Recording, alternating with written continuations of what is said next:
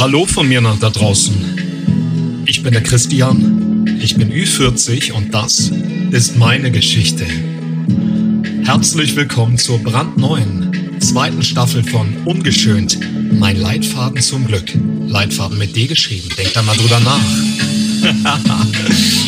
und diese zweite Staffel steht unter dem Motto Ungeschönt in Love. Wir beginnen, als ich ungefähr 19 war das Abitur gerade in der Tasche und ja, ja, es war ziemlich genau nach der Erfindung des Rades. es gab noch kein Internet, jedenfalls nicht in meinem Haushalt. Und ich hatte ein sehr rudimentäres Handy. Aber ich begann zu daten. Und oh mein Gott, ich habe viele Menschen gedatet. Frauen, Männer, verheiratete Frauen, verheiratete Männer, Freunde von Freunden, von Freundinnen, von Nachbarn, von Cousinen. Ich habe überall nach der Liebe gesucht die Liebe meines Vaters, die Liebe meiner Mutter und die Liebe zu mir selbst. Und ich dachte, nur andere Menschen könnten mir diese Liebe geben. Ach so, ich verwende natürlich keine Klarnamen. Aber alles andere werde ich ziemlich detailliert erläutern. Ich sage mal so, Sex and the City ist ja ein Dreck dagegen. Also nimm mich bei der Hand. Wir marschieren jetzt los. Ungeschönt in Love. Ich bin der Christian ich bin Ü40. Und das ist meine Geschichte.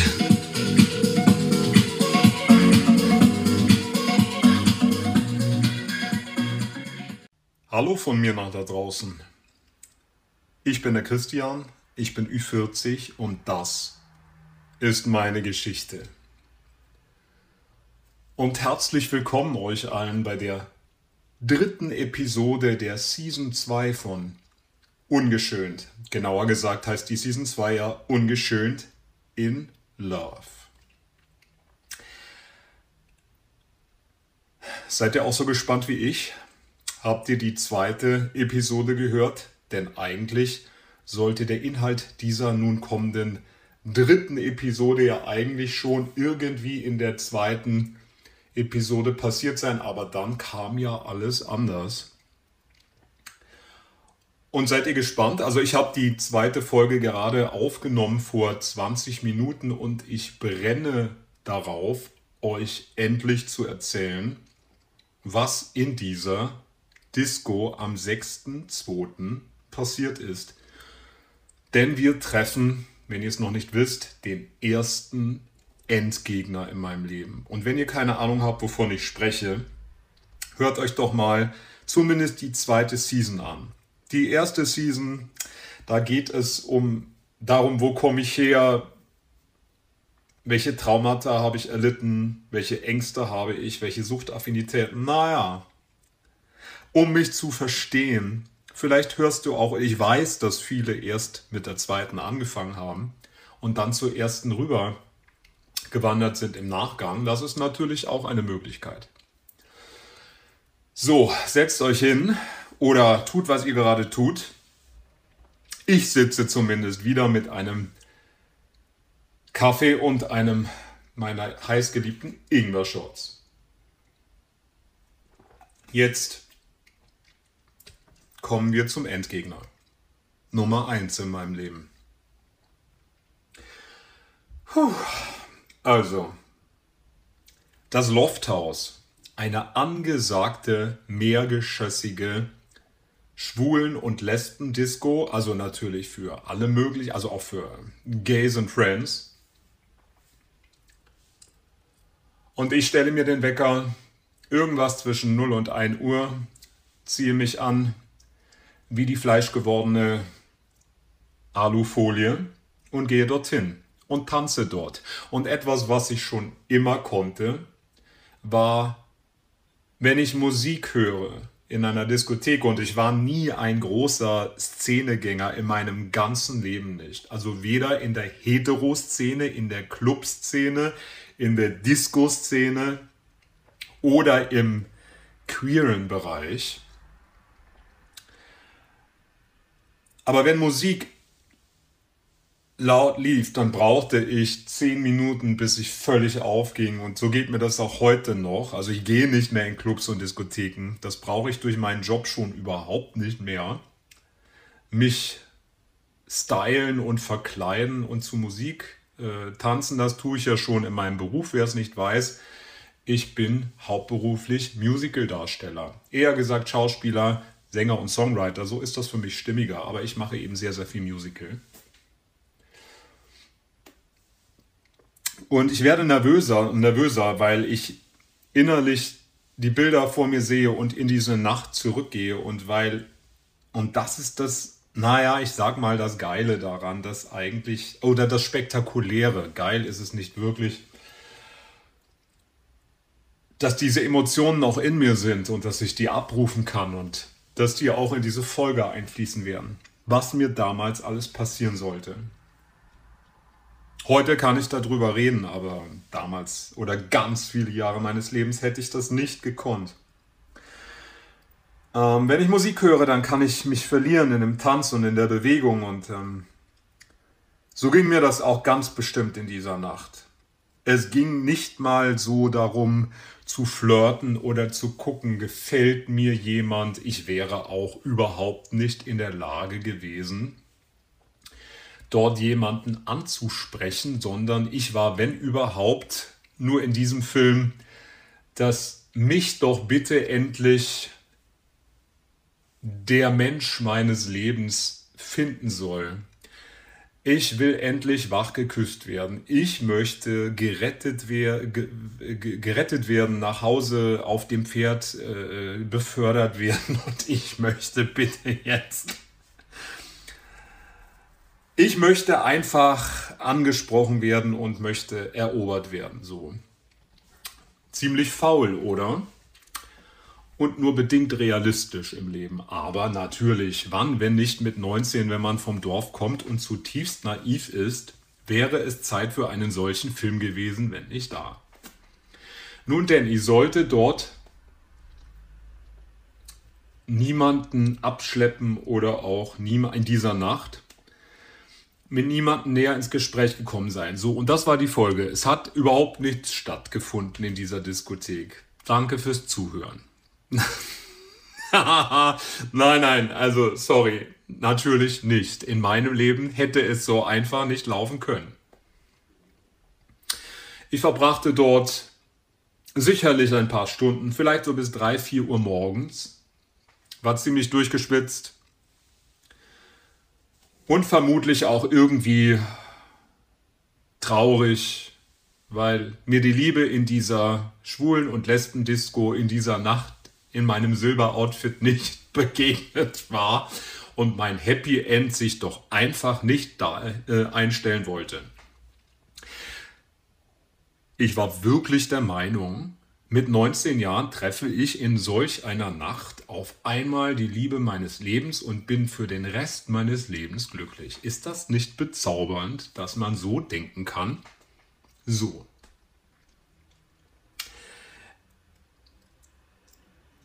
Ich war fertig mit Tanzen. Ich verließ die Disco. Und es regnete. Es regnete in Strömen. Und Vermutlich war es den ganzen Abend schon wechselhaft gewesen. Auch wieder das Außen spiegelt das Innen. Naja, mit meinem Hang zur Theatralik muss ich sagen, es war eine Nacht der Weichenstellung. Und so war auch das Wetter recht wechselnd. Der Tag war ziemlich ja, mild und warm gewesen und der Abend sollte stürmisch werden.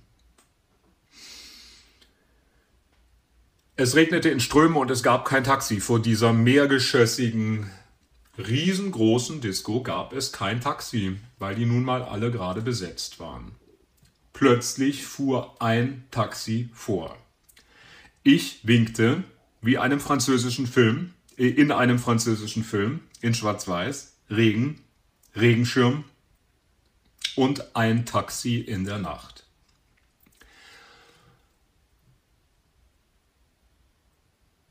Und jetzt, während ich die Geschichte anfange, wird mir tatsächlich heute erst bewusst, wie viel in dieser Situation schon an Kuriosem steckte.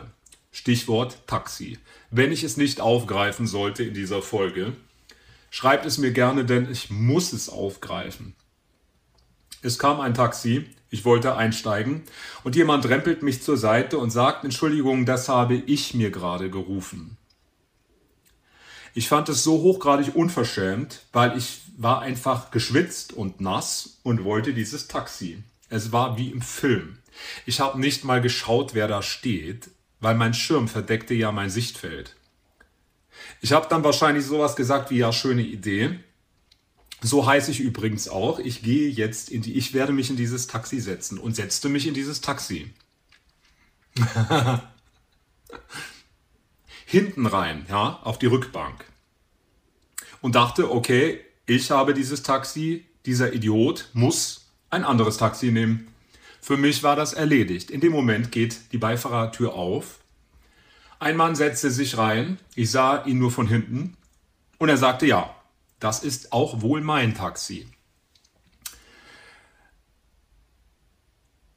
Und ich fand das unerhört. Der Taxifahrer war ziemlich perplex, weil er einfach wissen wollte, wer, wer denn jetzt dieses Taxi äh, äh sozusagen hätte und wo er denn jetzt hinfahren sollte. Der Taxifahrer dachte, wir gehören in irgendeiner Konstellation zusammen und ich sagte, nein, nein, dieser Mann ist mir völlig fremd, ich habe keine Ahnung, wo der hin will, aber ich habe hier zuerst gesessen, ich möchte jetzt bitte nach Hause.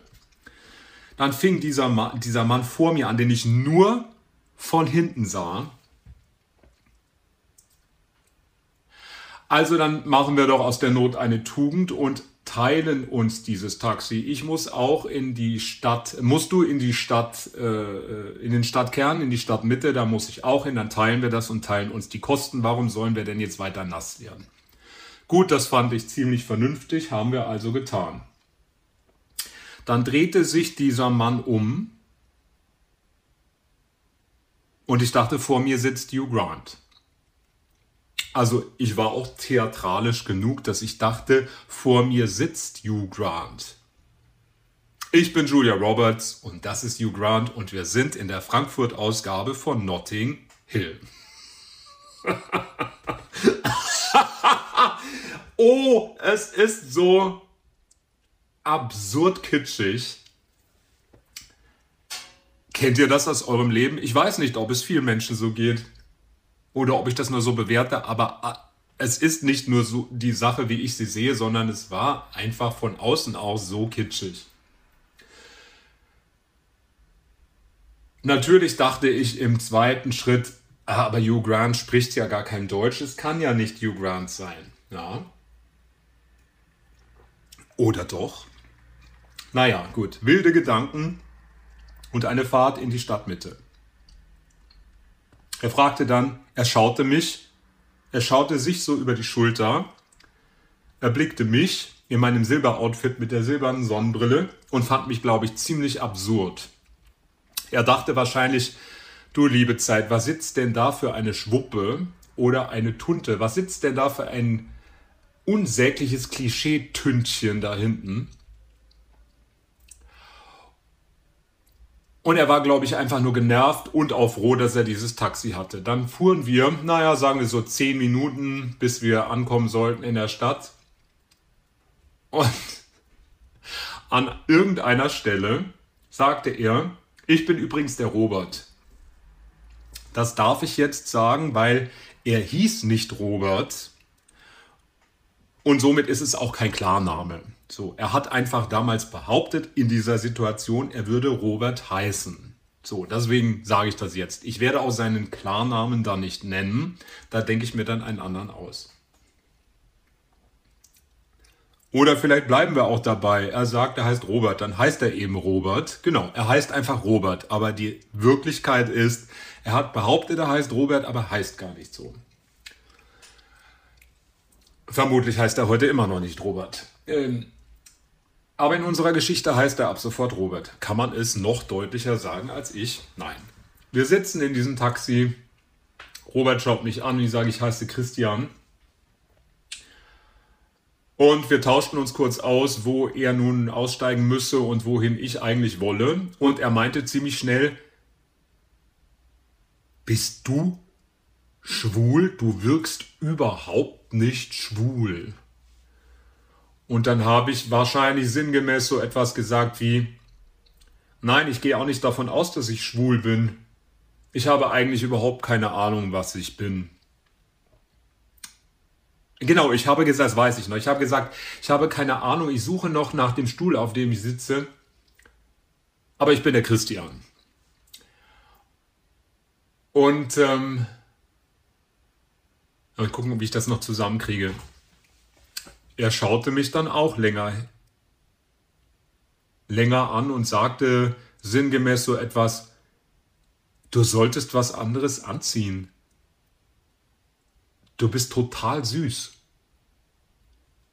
So. Meine Damen und Herren, ich raffe das Ganze mal wieder. Hugh Grant sitzt vor mir im Auto mit Namen Robert. Wir steigen beide Stadtmitte aus und ich nicht vor meiner Wohnung. Das wäre wohl auch etwas seltsam gewesen. Jetzt sind wir zu mir nach Hause gegangen und hatten erstmal so richtig Sex. Nein. Er sagte, ach, es ist ja noch recht früh am Morgen, wollen wir noch ein Bier trinken gehen. Und ich muss das noch nachreichen. Ich habe auch in dieser Diskothek und obwohl ich ähm, im Barbetrieb äh, gejobbt habe, habe zu diesem Zeitpunkt in meinem Leben überhaupt kein Alkohol getrunken. Ist das spektakulär? Der Sohn eines Hardcore-Säufers. Ich habe überhaupt den ersten Alkohol in meinem Leben erst mit 18, 19 überhaupt so im ungefähr Zeitfenster meines Abiturs getrunken. Und auch in Frankfurt nicht. Also weder Bier noch Wein noch sonst irgendetwas an Spirituosen. Das hatte, das war zu diesem Zeitpunkt in meinem Leben überhaupt nicht das Thema. Und obwohl ich so tief traumatisiert war und diese Kindheitsgeschichte hinter mir hatte und natürlich auch Suchtaffinitäten hatte, wie zum Beispiel die Magersucht, die ich zu diesem Zeitpunkt übrigens schon, naja, sagen wir in groben Zügen hinter mir hatte,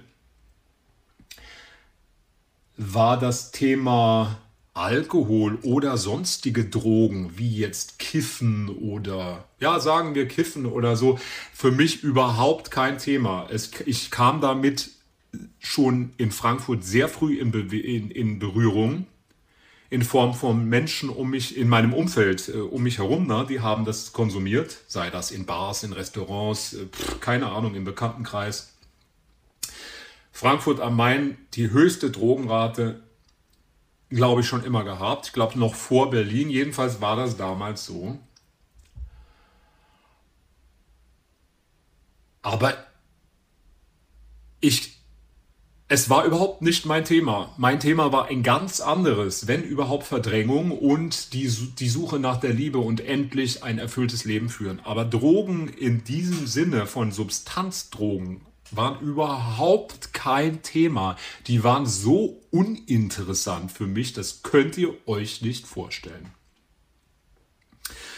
Und da er mir gefiel, rein optisch, ich muss sagen, der war ein ziemlicher Schuss. Ja, also er sah wirklich sexy aus und im Gegensatz zu meinem Vormieter hat er mir auch, da war ich wohl auch schon ein paar Monate weiter, er hat mir einfach rein körperlich und so einfach gefühlte mich sehr hingezogen und ich war ja auch Single. Und hatte aber mit einem Mann noch gar keine Sexualität geteilt, außer dieser im Auto Eskapade mit dem Vormieter aus der zweiten Episode dieser Staffel. Und Filzläuse hatte ich übrigens auch nicht mehr. So, wen es interessiert. Ich hatte mich mit Goldgeistpforte überschüttet und die Beine rasiert und blutete nun nicht an diesem Abend, aber nach den Filzläusen. Egal, vielleicht gibt es auch noch mal eine extra Folge. Also ich war nun völlig gesund. Körperlich. Wir gingen in diese in diese andere Bar, die ich gar nicht kannte, die für mich aber in den Folgejahren noch zu einer Anlaufstelle werden sollte, um immer mal wieder nach der Liebe zu suchen. Da gab es nämlich Dating Nights wo man so eine Nummer auf das Oberteil geschrieben bekomme und jemand be, äh, bekam und jemand anderes in der Bar, dem man gefiel, konnte diese Nummer dann aufschreiben und in einen Briefkasten werfen und der DJ sagte dann Achtung, du hast Post Nummer 5312 oder so. Aber das nur am Rande. Das war ja an diesem Abend gar nicht so. Wir landeten in dieser Bar. Ich trank bestimmt zwei Bier und war sturzhagelvoll von zwei Bier. Es war niemand mehr in dieser Bar. Ah ja, wir waren vielleicht vier Personen dort dann noch. Es war mittlerweile bestimmt 5, 6 Uhr morgens. Und wir küssten uns leidenschaftlich an dieser Bar. Dieser Zungenkuss, ich weiß noch wie heute, wie der war. Und der war auch bestimmt 30, 40 Minuten lang. Es war ein so unfassbarer Kuss, kennt ihr das, wenn ihr jemanden küsst, und ich meine so richtig küsst, nicht so kurz, so Küsschen, Küsschen, und ihr wisst dann eigentlich schon, es ist genau so, eure Seelen, eure Energien tauschen sich dahingehend aus über die Biochemie, um es auch mal zu entromantisieren, dass ihr wisst, da ist mehr Geschichte dahinter, dass wird, dieser Mensch wird mehr in meinem Leben zu tun haben als diesen einen Moment. weil man spürt das, dass es von beiden Seiten ausgeht. So. Es gibt natürlich die Situationen, in denen man sich das einbildet. Das Gefühl kenne ich nun auch, wo das einseitig ist oder mein Gegenüber, aber das war nun gleich schwingend. Ich verabschiedete mich in den Morgenstunden dann nach Hause und er ging in sein Hotel, weil, wie sich herausstellte, lebte der überhaupt nicht in Frankfurt oder in Hessen. Er lebte zu diesem Zeitpunkt er kam gebürtig aus dem Rheinland und er lebte aber kurz hinter der holländischen Grenze. Boom! Vorschlaghammer ins Gesicht. Kann es dover laufen, einen Mann kennenzulernen, einen Menschen, zu dem ich mich so hingezogen fühle, der aber so weit weg wohnt. Es war an diesem, in diesem Moment aber trotzdem alles machbar und es war einfach so toll und romantisch. Ich war so in love auf den ersten Blick oder sagen wir auf den ersten Abend, dass das alles keine Rolle spielte. Es war nur zweit- oder drittrangig, weil ich dachte, es ist mir ganz egal, wo dieser Mensch lebt. Ich will diesen Menschen haben. Ich will ihn kennenlernen. Ich will mit diesem Menschen zusammen sein. Und er sagte, ich bin ganz oft in Frankfurt, eigentlich fast jedes Wochenende, weil ich geschäftlich hier bin, meist über das Wochenende. Wir haben Nummern ausgetauscht, wir haben uns ganz, ganz oft noch geküsst und wir gingen auseinander. Ich nach Hause und er. Wir haben uns zum Frühstück verabredet. Es war ja Samstagabend, eigentlich Sonntagmorgen. Wir haben uns zum Brunch verabredet wieder. Ich wusste also, ich würde ihn in einigen Stunden wiedersehen. Und so gingen wir auseinander. Und Jetzt raffe ich es mal wieder. Das wurde mein erster fester Freund. Robert, kurz hinter der holländischen Grenze lebend, gebürtig aus dem Rheinland. Sah aus wie eine Kopie, eine gut gemachte Kopie von Hugh Grant, aber blonde Haare, aber der gleiche Gesichtsausdruck, diese leicht hängenden Augenlider, der, ah, wunderschöner Mann, slim, muskulös, toll gebaut, totaler Idealtyp optisch gesehen. Und wir, wir waren dann zusammen. Ja. Und das hätte alles so schön sein können. Tja. Könnte alles so einfach sein, ist es aber nicht. Wenn ich sage, es war der Endgegner, dann ist euch spätestens hier klar, indem ich es nochmal erwähne, dass das eine so tragische und dramatische Person für mich werden wird, die an all meine Triggerpunkte, an all meine tiefen Traumata appellieren sollte.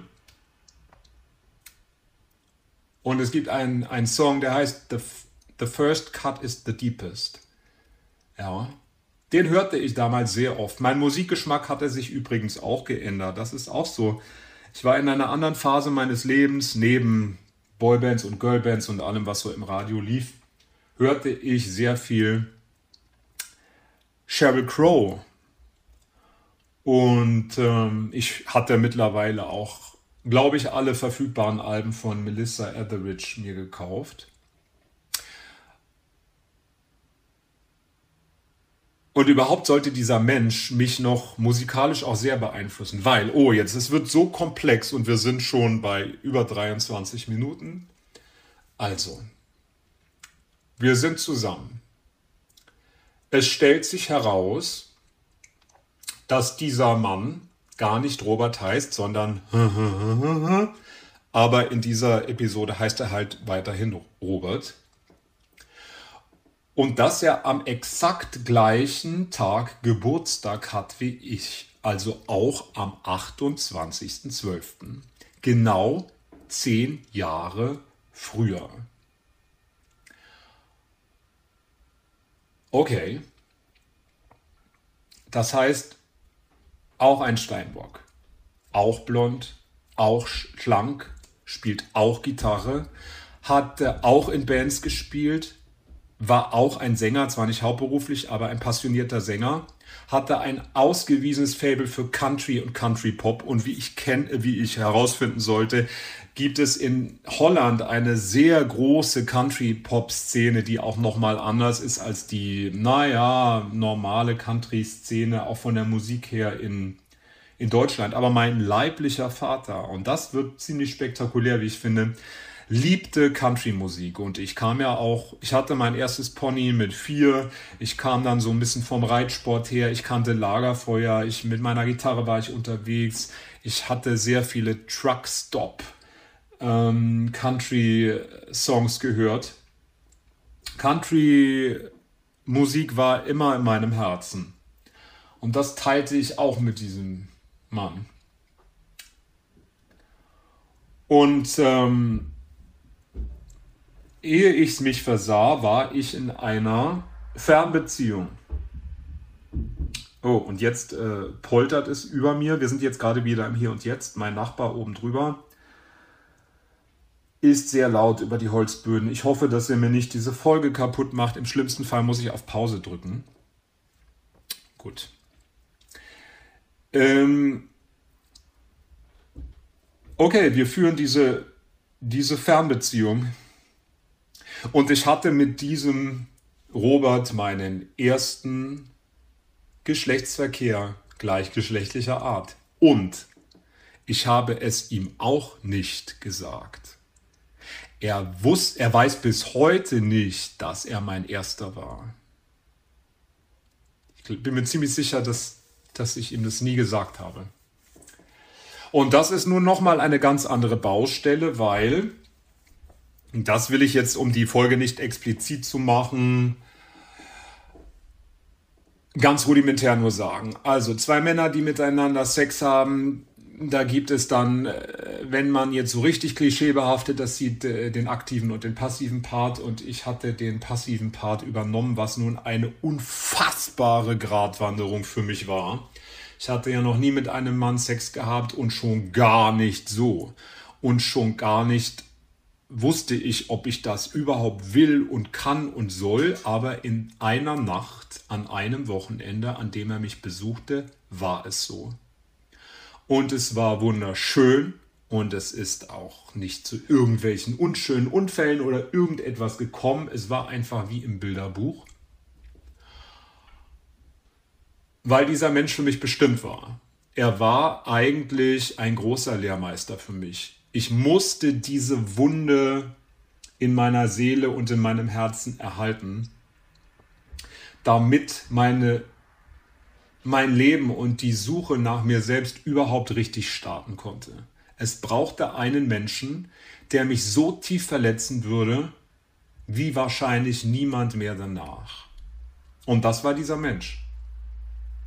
Und er tat es nicht in dieser Nacht, hahaha, ha, ha, ha. nein. Wir hatten die romantischsten Zeiten, während er in Frankfurt war. Er hatte auch sehr viel Geld, muss ich sagen. Er warf mit dem Geld regelrecht um sich. Er fing an, mir Kleidung zu kaufen. Ich hatte ja fast nichts. Ich hatte einfach nichts. Von zu Hause aus nicht. Ich hatte keine Barschaft. Ich hielt mich mit zwei, drei Jobs über Wasser. Und mittlerweile war ich auch schon nicht mehr in meinem äh, Zivildienst, sondern ich hatte meine, meine Ausbildungsstätte als Ausbildungsstelle als Zahntechniker in Frankfurt-Rödelheim begonnen. Hatte ersten Kontakt übrigens auch musikalischer Art mit den Söhnen Mannheims, mit, ähm, mit ähm, Moses Pelham, mit den Studios, da so, also ich hatte, war da musikalisch ganz gut unterwegs und habe auch, habe auch ähm, über eine freie Musicalgruppe abends auf der Bühne gestanden, dann auch schon bei den städtischen Bühnen. Also es war alles so. Das ist nochmal ein anderes Thema. Dieses zwischen zwei Stühlen sitzen, auch in Bezug auf, stelle ich mich der Kunst, mache ich es hauptberuflich oder muss ich was anderes machen? Und es stellte sich auch ganz schnell bei mir die Frage, oder ich, es war mir damals sehr klar, es gibt entweder die Liebe und eine glückliche Beziehung in meinem Leben, oder es gibt den Bühnenberuf. Ist das nicht naiv? Ich habe immer jahrelang gedacht, entweder bin ich glücklich in ein, weil dann kann ich nur in der Beziehung sein, oder ich kann auf die Bühne. Es gibt nur Variante A und Variante B. Es geht nicht beides zusammen. Und dadurch sollte ich mir natürlich sehr viele Scheiterhaufen selbst bauen, weil natürlich, meine Lieben, geht das, dass man in diesem Kunstberuf tätig ist und auch reist und auf der Bühne ist und trotzdem eine glückliche, monogame, erfüllte Beziehung führen kann. Damals dachte ich, das ist ein Ding der Unmöglichkeit und ich warf, und das werfe ich mir heute eigentlich immer noch vor, obwohl es sich aus meiner Geschichte und Psyche heraus erklärt, ich warf die Kunst und die Chancen in diesem Beruf immer über Bord für die vermeintliche große Liebe. Ich habe mich immer für die Liebe entschieden und gegen die Bühne. Das konnte nur nach hinten losgehen, weil es einfach Vorhersehung für mein Leben ist, in diesem Leben. Künstler zu sein. Gut, noch ein Schluck Ingwer-Shot. So, ich bin mit Robert zusammen. Wir führen eine Fernbeziehung, eine Wochenendbeziehung. Komischerweise kommt er immer nach Frankfurt und ich fahre fast nie dorthin. Es stellte sich dann auch heraus, ah, wir hatten einen romantischen, ähm, das darf ich noch sagen, wir hatten einen Valentinstag in Paris auf dem Eiffelturm mit Sonnenuntergang und einem Kuss im Sonnenuntergang auf dem Eiffelturm. Er war Hugh Grant, er nahm mich überall mit in den Urlaub, in, an die Côte d'Azur, nach Cannes, nach was weiß ich. Er hatte unfassbar viel Geld und ich fragte auch nicht groß danach, in welchem Job er eigentlich tätig sei. Es war für mich einfach völlig irrelevant weil ich hatte meinen Job und meine Bestimmung ja noch nicht wirklich vollends gefunden und es war mir eigentlich auch egal, was er tat. Ähm, er hat irgendwas gesagt, wahrscheinlich er ist im, äh, im Vertrieb oder so von einer größeren Firma und mir war das auch egal. Und er hatte auch immer seine Geschäftstermine in Frankfurt äh, tagsüber oder auch mal abends für ein, zwei Stunden. Ich wartete dann brav mit dem Essen in dieser Wohnung und ähm, war völlig fixiert auf diesen Menschen. Völlig toxisch. Und ihr ahnt es schon, Red Flags, Red Flags, Red Flags. Es ist ein hochgradiger Narzisst gewesen. Den Begriff des Narzissten oder Kenntnis darüber, was ein Narzisst überhaupt ist, was eine Persönlichkeitsstörung in dieser Form ist, das war für mich überhaupt nicht existent. Er war einer der ersten großen Narzissten, die mich narzisstisch missbraucht haben. Das heißt Ghosting, Gaslighting, On-Off-Sachen, Love-Bombing. Ach, über narzisstische Zirkel habe ich schon gesprochen in der ersten Staffel. So, ist jetzt auch egal. Es geht ja hier um die Liebe. Ich war über alle Maßen verliebt. Äh, er, äh, wie er sagte, auch. Er lebte aber noch in Holland. Und jetzt kommen wir zum ersten drastischen Punkt. Er lebte dort gar nicht alleine, sondern er lebte mit seinem Ex-Freund, der auch Christian hieße, aber Holländer war. Das heißt, diesen Christian schrieb man mit K. Das sage ich jetzt auch mal als Klarnamen, weil pff, das ist völlig unerheblich. Und es war für mich total wieder in meinen, in meinen Traumata Grundthemen drin. Da ist jemand, der ist weit, weit weg, er will mich, aber dann ist er wieder weg. Dann lebt er mit seinem Ex-Freund da. Will der noch was von seinem Ex-Freund? Will der Ex-Freund noch was von ihm? Und ich muss ganz ehrlich sagen, dieser Robert hat das auch immer so befeuert. Der hat dann immer mal davon erzählt, wie schön die Beziehung und romantisch die Beziehung zu seinem Ex war, wie gut sie sich immer noch verstünden, dass dieser Ex aber alleine nicht klar käme im Leben, dass er für ihn die Vaterfigur übernehmen müsse Also eine oder eine große Bruderfigur. Es war jetzt nicht, dass er so viel älter war wie sein Ex, sondern eher so eine Aufpasserfunktion er, er habe ihn ja nur bei sich noch weiter wohnen, weil ähm, sie einfach so gut befreundet seien, aber da lief im Bett gar nichts mehr. Außerdem hatte, das muss ich jetzt dir oder euch nochmal sagen, dieser Robert natürlich auch eine bisexuelle Identität. Das heißt, er hatte eine langjährige, viel ältere Frau als Freundin gehabt die er auch noch triangulierte, mit der ich auch noch zu tun bekommen sollte, die er immer noch aufs Brett holte, auf das Schachbrett eines Narzissten. Das heißt, da wurde meine Eifersucht und mein Misstrauen und meine Unsicherheit noch mal mehr befeuert. Er signalisierte also nicht nur, dass es so toll gewesen sei mit seinem Ex, dass er mich aber absolut liebe und dass ich ihm doch vertrauen müsse. Nein, er sagte mir auch noch ganz oft, ach, die Frau da drüben an der Ampel, da habe ich mal gedacht, die würde mir auch gefallen. Manche Frauen finde ich schon sexuell attraktiv. Oder er sagte Sachen wie, und da kommen wir wieder zur Country-Pop-Musik. Lee Ann Rimes stand damals hoch im Kurs. Ja, Lee Ann Rimes würde mir auch gut gefallen als Frau. Ich nun also auch wieder total eifersüchtig und unsicher. Dann gab es noch eine Sängerin, die mir damals unbekannt war, die ich aber später kennenlernen sollte. Und zwar ähm, Ilse de Lange. Und er schenkte mir das Album. Die kennt man übrigens jetzt auch aus Castingshows, wo sie in der Jury sitzt. Und sie war auch, glaube ich, bei ähm, Let's Dance. Und sie war auch äh, die Sängerin von The Common, Common Linnets oder wie die heißen. Common Linnets, Common Linnets. Naja, egal. Ist jetzt auch egal. Und das Album World of Hurt und der Song What Does Your Heart Say Now sollte zum Song von Robert und mir werden. Oh, so tragisch, leidend, schrecklich schlimm dieser Song, so schön und so unfassbar leidend.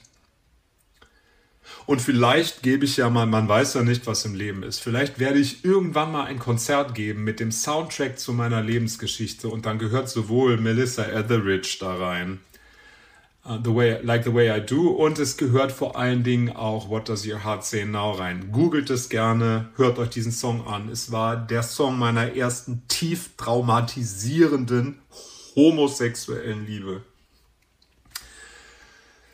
Ja, da war also dieser Mann, der immer nur manchmal da war, der immer wieder wegging, der vielleicht da irgendwo auch noch was anderes hatte, vielleicht aber auch nicht.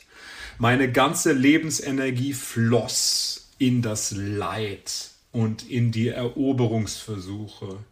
Ich wurde immer eifersüchtiger, weil ich hinter jedem Baum jemand vermutete, mit dem er mich betrügen könnte, den er mehr lieben könnte. Es, also klassische Co-Abhängigkeit zwischen einem Empathen und einem Narzissten.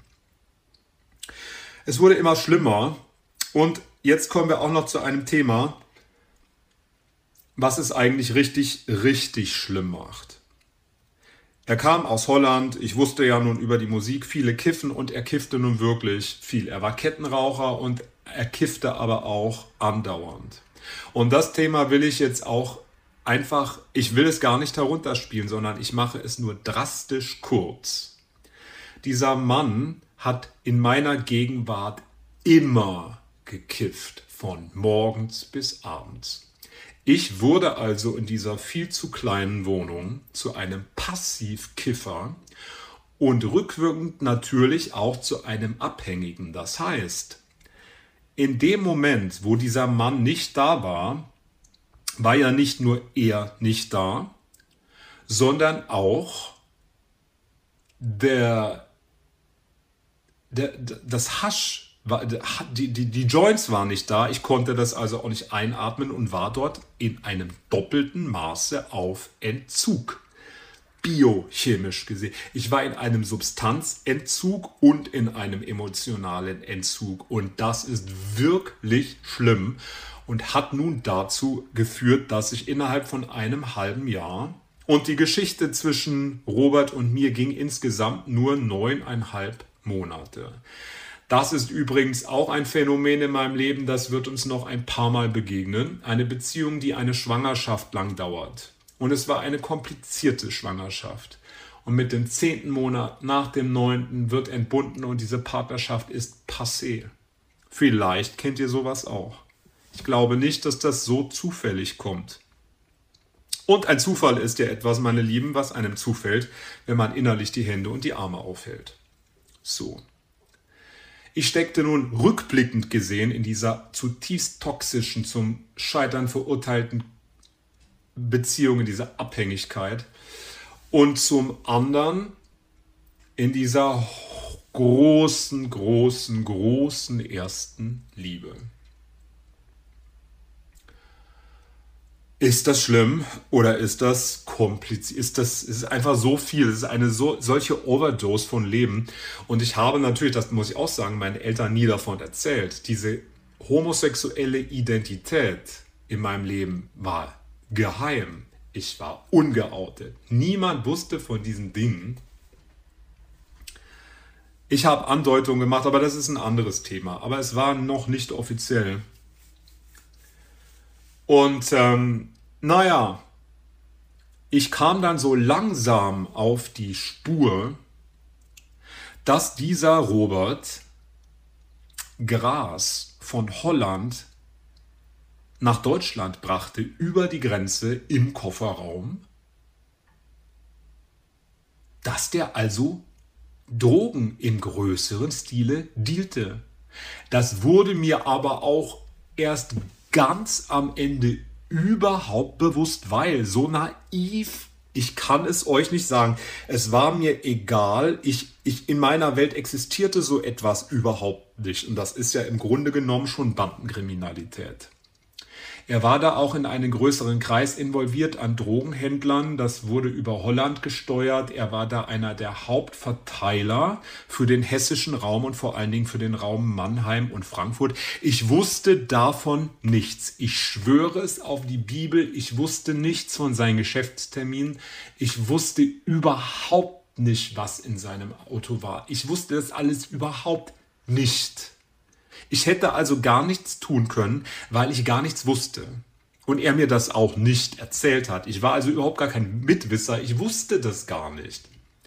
Aber die Erkenntnis sollte mich am Schluss ereilen. Es wurde nun immer schlimmer und schlimmer und er ghostete mich immer mehr. Es gab also Etappen, wo er sich nicht meldete, wo er nicht erreichbar war, wo er dann plötzlich mit seinem Ex-Freund Zeit verbrachte oder einfach nur nach Frankfurt kam und quasi das ganze Wochenende mit anderen zusammen war. Es kam dann zu Triangulationen auch zwischen anderen Männern. Ich glaube rückwirkend ganz sicher, mit denen hatte er auch etwas. Oh, es klingelt, ich muss kurz Pause drücken.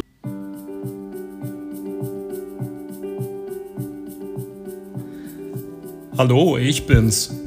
Der Christian, immer noch über 40 und ja, was sagst du zu meiner Geschichte?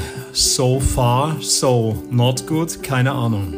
Es liegt schon so lange zurück und naja, was ich eigentlich sagen will, das Klingeln an der Tür und das DHL-Paket, das habe ich zum Anlass genommen, hier eine Zäsur zu setzen. Es ist also ein Double Feature, was dich mit dem ersten Endgegner erwartet. Ja, wir sehen uns also im zweiten Teil. Bist du schon gespannt, wie es weitergeht? Ob ich so richtig, richtig gelitten habe? Ob ich mich vielleicht zur Wehr gesetzt habe.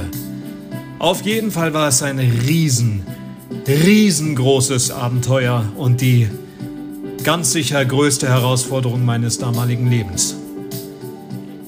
Ich danke dir fürs Zuhören und wir sehen uns beim zweiten Teil. Ich bin der Christian, ich bin Ü40 und das ist verdammt nochmal meine Geschichte.